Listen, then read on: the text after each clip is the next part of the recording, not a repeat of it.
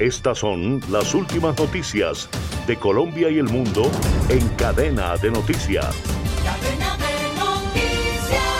Ataque cibernético a entidades del Estado. Gobierno dice que se restableció el 91% de los servicios. La contingencia que ha presentado varias entidades del Estado por cuenta del hackeo a sus servidores y posible secuestro de información está pronta a llegar a su fin, según informó el mismo gobierno la tarde de este miércoles.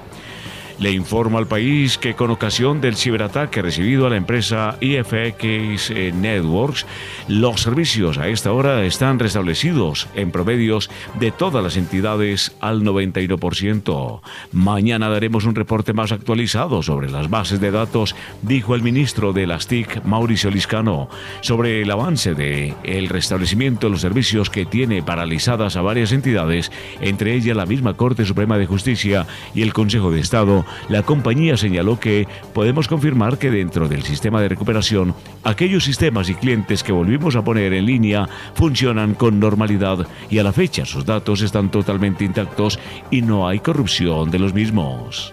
En otro orden de la información, sigue el rifirrafe entre el presidente Gustavo Petro y la alcaldesa de Bogotá, Claudia López, tras el comentario de la mandataria que catalogaba al gobierno anterior como más colaborativo para eliminar la pobreza en la ciudad que el gobierno actual, por lo que el jefe de Estado no se guardó palabras. Según el presidente, las declaraciones de López son una barbaridad histórica, ya que en el anterior gobierno se dejó más de un millón de personas con hambre en la capital del país a diferencia que cuando él tenía el poder solo en la ciudad y ahora en su actual mandato. Esta es una barbaridad histórica. Prácticamente un millón de personas pasaron a la pobreza en Bogotá en el gobierno pasado, desde unos niveles que fueron los mínimos en la Bogotá humana, dijo en su cuenta de X. Y al cierre, desde el Ministerio del Trabajo y su sistema de información se expuso que los trabajadores del país interponen quejas en su mayoría por cinco situaciones puntuales. Entre ellas se encuentran en su respectivo orden. Con 1.585 quejas aparece en primer lugar el incumplimiento de las normas de seguridad y salud en el trabajo con 1.013 quejas, aparece en segundo lugar el incumplimiento del sistema de gestión de la seguridad y salud en el trabajo.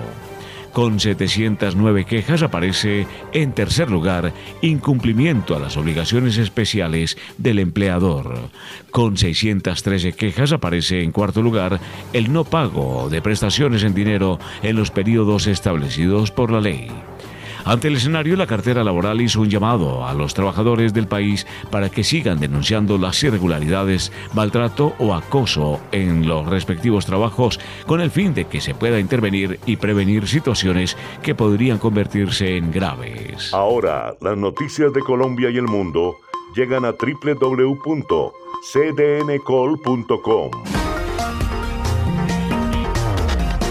Somos cadena de noticias y el portal digital de las Américas. Noticias, deportes, salud, entretenimiento, análisis, América Latina y el mundo, radio y televisión en vivo, cadena de noticias.